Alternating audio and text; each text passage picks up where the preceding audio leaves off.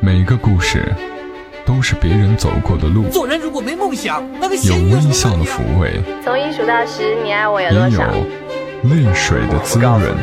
默默到来，故事如你。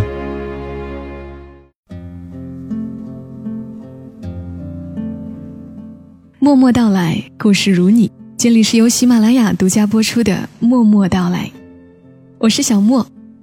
上一期节目一开始，我还在说我经营了一个实体店，原本这个店铺已经经营了三年，我很喜欢，虽然很累哦，导师也很享受经营这个店铺的过程。果真是世事难料啊！今年店铺重新续租的时候，房租涨了百分之五十。特别突然，对于我来说压力太大了，已经无法承担，所以决定不续租了。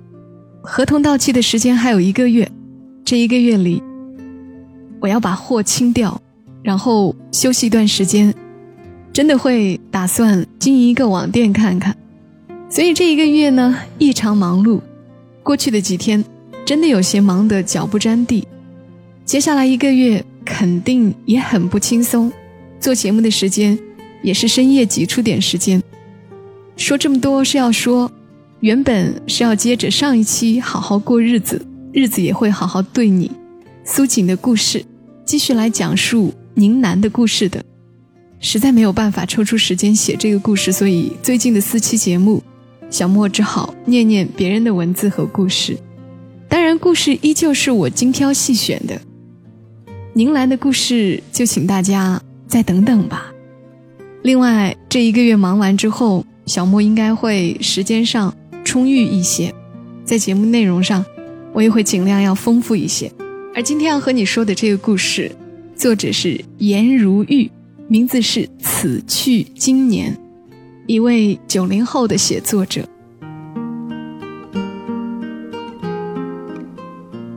他说：“今天讲一个关于……”妈妈的故事吧，其实和妈妈也没有特别大关系。妈妈姓季，大家都叫她小季。小季特别美，反正从小到大，人家见到我们母女都说，这妈妈比女儿漂亮多了。除了好看，小季身上还有种特别的爽朗，也很能干。我从小身边就有好多叔叔，明里暗里的喜欢她。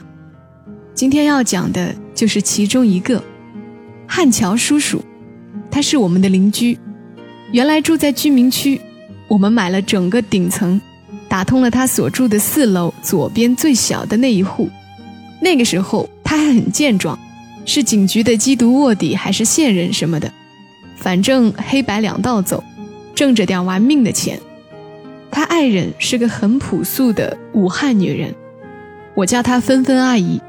她不好看，个子瘦瘦小小的，但是总是很和气的样子。他们常常吵架，整栋楼都能听见。他们有个儿子，比我大不了两岁。我爸爸看他们家可怜，后来听说他们儿子毕业了，找工作没着落，就让他来我们家当司机，这样两家联系就密切了起来。他应该算是喜欢小季的男人里最殷勤的了。汉桥叔叔因为没什么钱，所以总是鞍前马后围着小季转。我高三的时候，父母分居了，小季陪我住到了学校对面租的房子里。汉桥叔叔几乎每天都过来，买很多我喜欢吃的菜，来了就直接进厨房，他做的孜然脆骨超级好吃。妈妈看我喜欢吃，也就没有拒绝他的好意。每次案子破了，线人都会有一笔酬劳，说多也不多。他拿了钱，总是第一时间跟我打电话，说要去最好的餐厅请我们吃饭。他知道，从我下手，小季才不会推辞；也知道，从吃的下手，我才不会推辞。我那个时候已经懂点事儿了，他总是说：“你们随便点。”但每次我都只选择最便宜的菜，我不想看到他结账的时候有点窘迫，又装作格外豪气的样子。我知道他是怕小季瞧不起，实际上呢，小季也是瞧不起他。但女人嘛，利用这种喜欢，享受一点指挥别人的特权，也没什么不对的，是不是？我很小的时候就发现了一个规律：你周围的人对待你朋友的态度，其实完全取决于你对他的态度。这道理在任何时候，对什么婆媳关系啊、同事关系啊，统统适用。小季总是使唤他。于是我也狐假虎威的没闲着。有一次，朋友的摩托车被收进了交管所，无牌无照。我打电话要他帮忙。我记得那是七八月份的夏天，特别热。他顶着大太阳，从汉口坐公交车到武昌，到处找领导批条子，去对序列号，找合格证，反正是折腾了三天。最后还花了两百块。才把车子取了出来。现在想起来，其实挺不容易的。他只是公安系统里最最底层的那一环。可因为他总是拍着胸脯说，在桥口区没有他搞不定的事儿，我当时也就没有太把这人情记在心上。再后来，等我上大学的时候，他发了脑溢血。知道这事儿的时候，正好是十一假期。他爱人打电话给小季，说想借点钱，说过完年等房子拆迁补助下来了就还。小季答应了，出于礼貌，他还决定去趟医院。我就要他带我一起去了，尽管我知道脑溢血是很严重的病，可进病房的时候，我还是吓得差点叫出声来。汉桥叔叔还昏迷在病床上。全身都插满了输液导管和检测仪器的线，头盖骨取了一块为了方便日后的手术，没有还原就缝合了。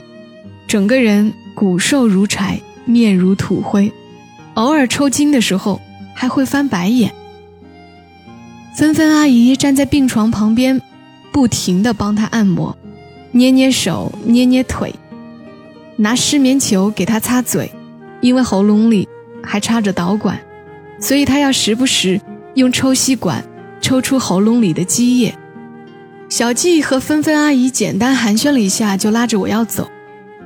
我当时站在旁边，说不上来是什么感觉，就是一直哭，一直哭。小季出来的时候，像是松了一口气似的，跟我说：“真是一秒钟也多待不下去了，看着好恐怖啊。”当时我听着心里就特别难受，但什么也没有说。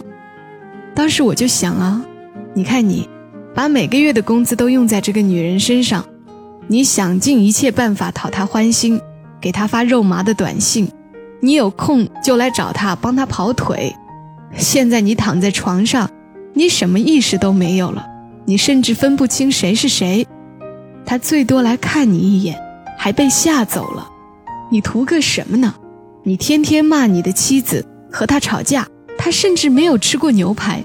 如果你现在可以睁开眼，会不会觉得自己以前很可笑呢？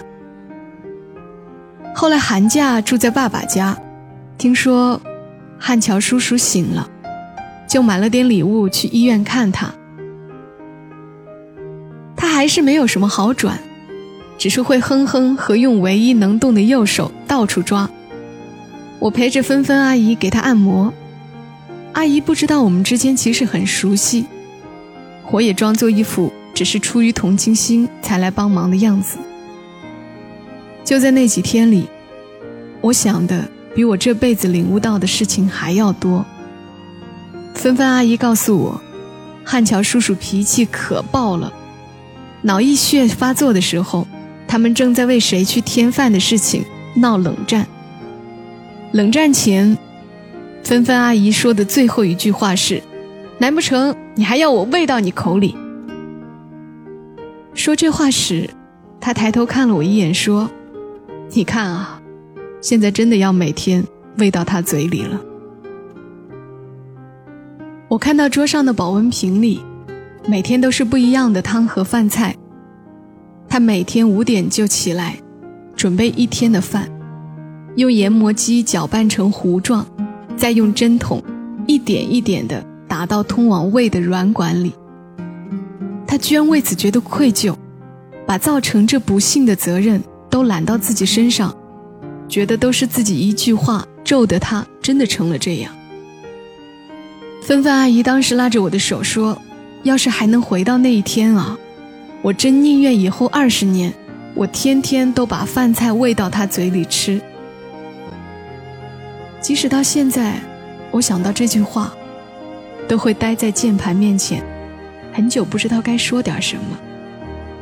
我想，这才是夫妻吧。虽然你脾气很坏，没有给过我什么好的生活，还总是跟我吵架。”但如果需要你付出这么大的代价来弥补，我一万个宁愿受苦的人是我，多久都没有关系。只求你好好的，只求你好好的。故事就是这样了。我上个星期去看他的时候，汉桥叔叔已经能说简单的句子了，但意思总表达不出来，只有芬芬阿姨知道他想说什么。他伸出两根手指头，就是要抽烟；手捏捏拳头，就是要挠痒痒。芬芬阿姨总是自言自语一般对着空气问问题，然后不等汉桥叔叔反应，又自说自话地替他回答了。他像哄孩子一样哄着他，说：“你想要这个，这个不能吃呀。”汉桥叔叔见到我时，已经叫不出名字了。我陪他坐了一下午。他一直想说点什么，可又说不明白，总是咿咿呀呀的，最后再长长的叹一口气。后来我终于零零星星的听到几个词，他说：“摩托，没事。”然后又拍拍自己的胸。我一瞬间明白了，他是想说，摩托车再出事了，也没关系，他能搞定。芬芬阿姨在一边看着。说：“这个我也没看懂啊。”但他笑了笑，又说：“不过能这样，已经很好很好了。至少老天爷把人留下了，不是吗？”那一刻，阳光从厨房透进来，在他身上。我觉得她特别美，真的，特别美。临走时，他开心地跟我说：“我们的拆迁新房马上装修好了，到时候叫上你妈妈一起来做客啊！”我连声说好。等他关上门，我下到三楼的时候，就忍不住坐在台阶上，开始失声大哭。你知道什么叫爱人吗？你以为你拼了命追逐的那些东西，是爱情吗？不是。那是你的欲望，你的憧憬和你的贪婪，而最后留下的，才是爱情。